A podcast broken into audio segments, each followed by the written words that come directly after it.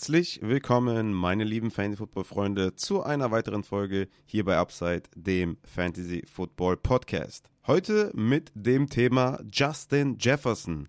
Was soll man mit Justin Jefferson machen in Fantasy-Football? Ihr habt es wahrscheinlich mitbekommen. Vier Wochen wird er ausfallen. Er ist auf der Injured Reserve Liste.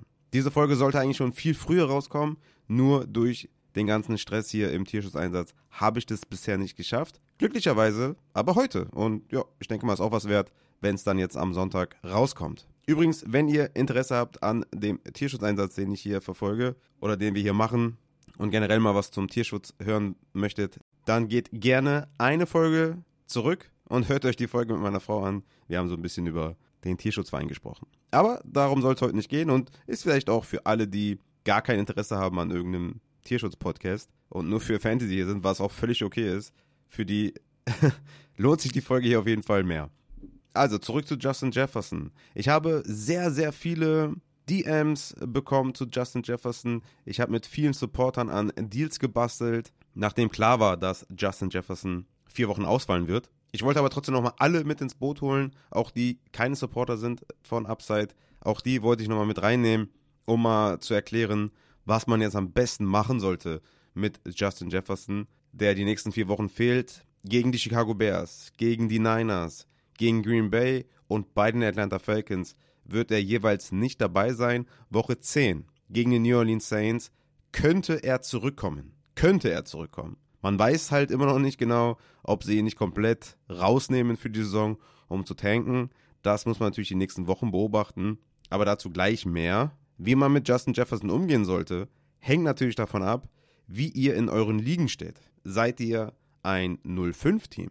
Seid ihr ein 1-4-Team? Seid ihr ein 5-0-Team? Ein 4-1-Team? Irgendwas dazwischen ändert alles natürlich. Ändert von vornherein die ganze Herangehensweise zu Justin Jefferson. Vielleicht klären wir mal kurz, was die Upside ist, wenn man für Justin Jefferson tradet. Du bekommst einen Top 3 Wide Receiver zum Discount. Das ist klar.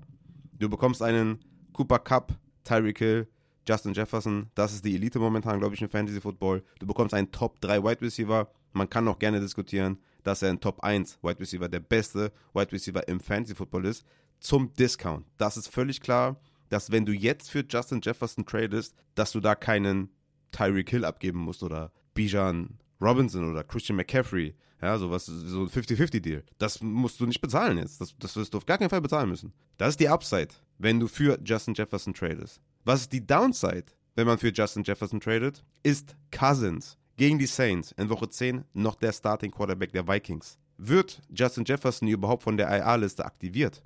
Oder fällt er länger aus, um zu tanken? Sollte Cousins zum Beispiel gar nicht mehr da sein, warum sollte man Justin Jefferson überhaupt zurückbringen? Rein aus Franchise-Sicht.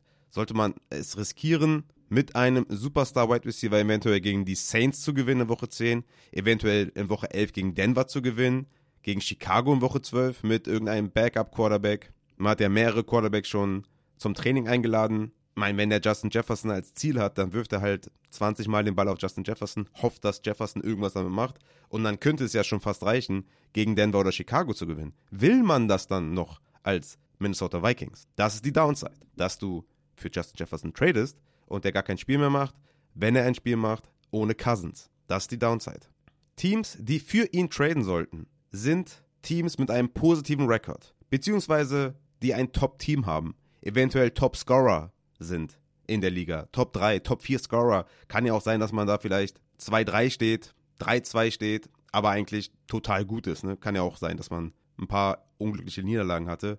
Wenn man sich seinen Kader anschaut und denkt, okay, ich habe eigentlich, bin eigentlich total stacked. Ich habe einen tiefen Kader. Ich kann erstens auf Justin Jefferson verzichten, wenn ich ihn in mein Team hole und auf die IR-Liste packe. Ich muss den nicht aufstellen. Ich habe genug andere Spieler, die ich aufstellen kann.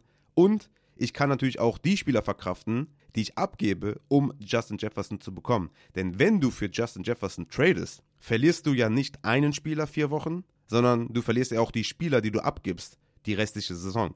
Das sollte ja klar sein. Deswegen, du brauchst schon einen tiefen Kader und ein wirkliches Top-Team wenn du Justin Jefferson holst. Teams, die ihn abgeben sollten, ganz klar, ganz klar, klipp und klar Losing Teams. Wenn du 1-4 bist, wenn du 0-5 bist, was willst du mit Justin Jefferson? Was willst du mit ihm? Du brauchst Siege, du brauchst Ws. Vier Wochen lang null Production von einem Wide Receiver, der dein Team wahrscheinlich getragen hat.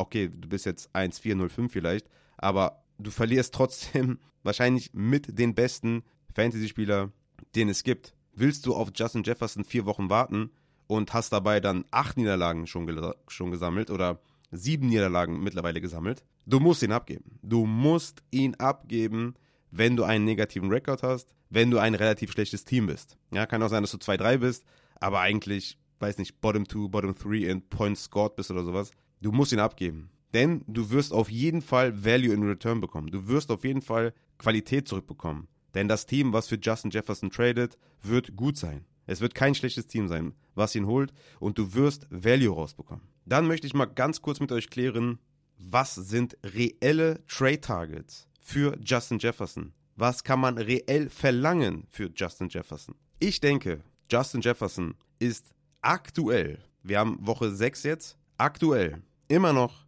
ein Top 20 Wide Receiver Rest of Season. Top 15 bis 20 würde ich sagen. Wenn ich einen positiven Rekord habe, dann schaue ich mir auf jeden Fall das Team von Justin Jefferson an, gucke auf seinen Rekord und versuche auf jeden Fall, mir ihn zu holen. Ich habe zum Beispiel eine Liga von mir, wo ich denke, dass ich ein ganz gutes Team bin. Ich stehe, glaube ich, 2-3 in der Liga tatsächlich. Habe ich Justin Jefferson geholt und die Andrew Hopkins ausgegeben. Ganz ehrlich, niemand kann die ein oder andere Seite dafür blamen. Derjenige, der den abgegeben hat für Hopkins, bekommt Hopkins, der in der Zeit, wenn Justin Jefferson out ist, produzieren kann, produzieren wird und ihm helfen kann, seinen Rekord zu verbessern. Es ist natürlich eine Stufe unter Justin Jefferson oder 2-3, aber Hopkins ist ein reeller Gegenwert für Justin Jefferson.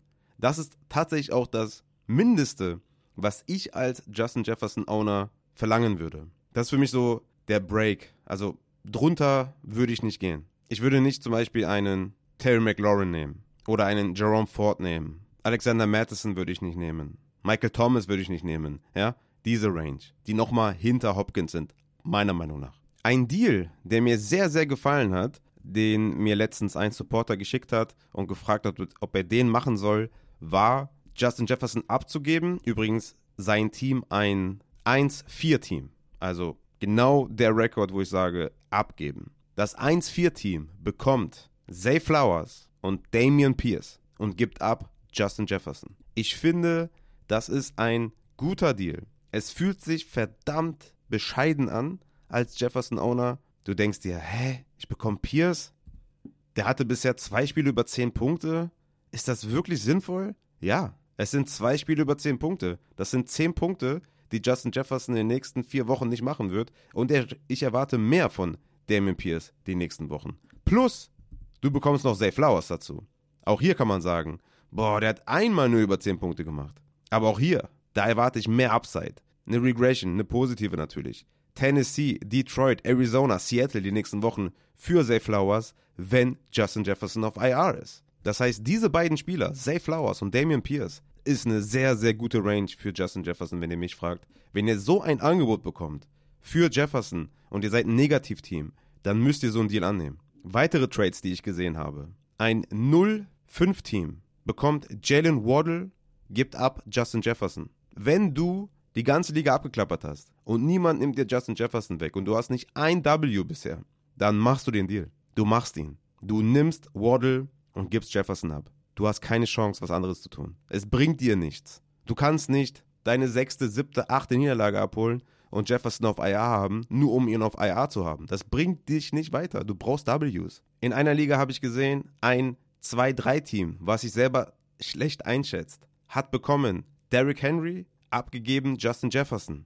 Halte ich für einen guten Deal. Wenn ihr 2-3 seid, 1-4 seid und Siege braucht, dann finde ich Henry in Return zu Jefferson wirklich gut. Und das macht auch immer für die Gegenseite Sinn. Wenn, die, wenn die Gegenseite einen positiven Record hat, also 5-0, 4-1, von mir aus auch 3-2 und sehr, sehr gut, macht das alles auch auf der Gegenseite Sinn. Ein absolut brachialer Deal habe ich auch gesehen im Discord. Jefferson abgeben, Mixen und Ayuk bekommen. Absoluter Smash.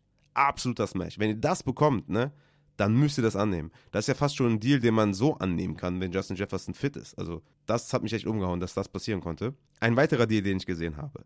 Justin Jefferson abgeben, McLaurin und Dawes bekommen. Da muss ich sagen, hat, also das ist mir ein bisschen zu wenig. Da, also, da will ich etwas mehr haben. Romeo Daubs jetzt mit Christian Watson neben sich. Terry McLaurin in einer Offense, die ja nicht ganz so funktioniert, wo andere Mäule auch noch da sind. Da hätte ich ein bisschen Bauchschmerzen. Selbst da muss ich sagen, wenn du 0-5 bist, was willst du tun? Was willst du machen? Ich meine, du musst nicht jeden, jeden Käse annehmen, ne? Versteht mich nicht falsch. Du musst jetzt nicht sagen, okay, gib mir Zach Moss und A-Chain. So, das bringt halt überhaupt gar nichts, ne? Aber ich kann mir das irgendwo in einer Dimension vorstellen, dass McLaurin und Daubs annehmen könnte. Aber das wäre sowas, wo ich sagen würde, boah, nee, guck, dass du weiter suchen kannst, dass du also schon ein bisschen mehr bekommst als jetzt zweimal ein Wide Receiver 3. Das ist etwas zu wenig. Was ich noch gesehen habe, war Ridley und Myers gegen Jefferson. Absolut geiler Deal.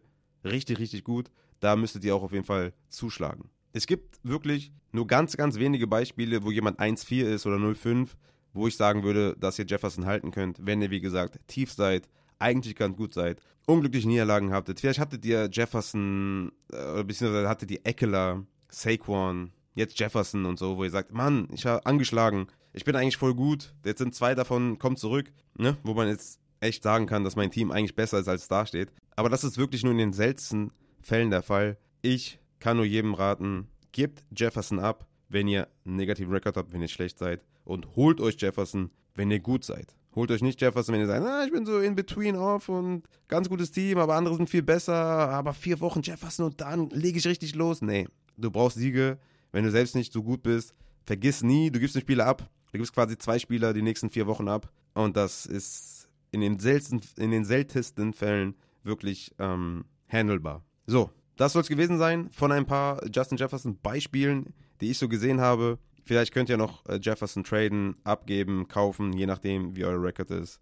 Ich hoffe, die Folge hat geholfen. Gebt mir gerne Feedback zu der Folge, Feedback auch zu der Folge mit dem Tierschutz gerne und wir hören uns dann am Dienstag wieder zu den Takeaways und zu den Wafer Targets. Ich bin raus. Hau, tarein.